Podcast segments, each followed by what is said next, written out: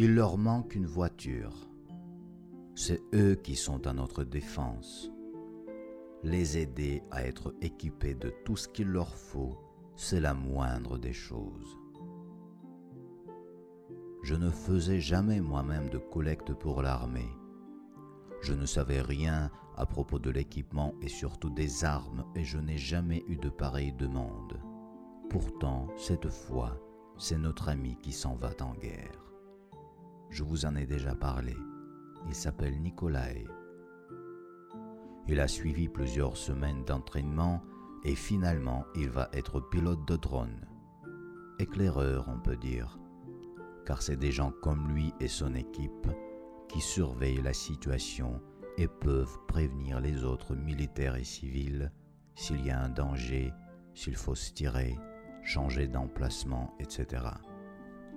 Ça me soulage qu'il ne va pas tuer des gens de ses propres mains, mais ça ne fait pas son travail moins risqué.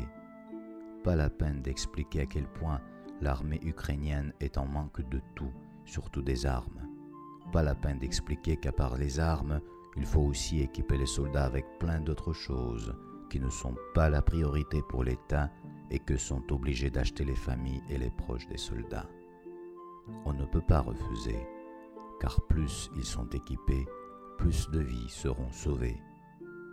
Ce manque dans lequel l'Ukraine se retrouvait, on le paie avec le sang des gens comme vous et moi, qui, il y a un an et quelques mois, vivaient tranquillement leur vie, planifiaient leur futur. Certains n'en auront plus de futur. Ils seront à jamais gravés dans les photos posthumes, défilés seulement quelques jours dans le flux de Facebook, accompagnés de courts regrets et remerciements.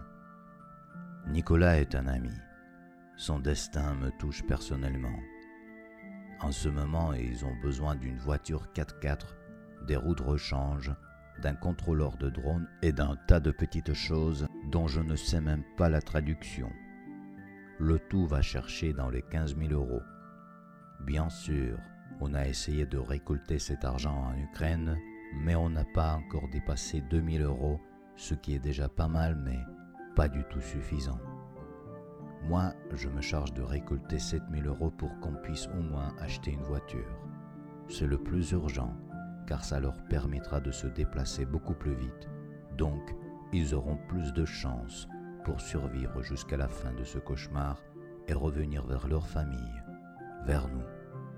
Je vous mets un exemple de voiture. Si jamais vous en avez une comme ça dont vous n'avez plus besoin, c'est aussi une option. Pour les militaires, il n'y a pas de taxe d'importation et on trouvera comment la livrer. J'aurais pu gagner cet argent en travaillant, ça me gonfle de le demander aux gens. Mais comme je viens à peine de me remettre au travail après la construction du point d'invincibilité à Odessa, ça me prendrait du temps que l'on n'a pas malheureusement. Et les autres missions que nous menons, qui nous coûtent de l'argent, ne sont pas disparues non plus. Donc, je m'adresse à vous, les gens qui me suivent et qui me soutiennent. Aidez-nous, si vous le pouvez, à acheter cette voiture au plus vite. Je vous remercie d'avance. Dès que cette mission est terminée, je vous ferai un rapport avec les photos et les vidéos. Belle journée à tous.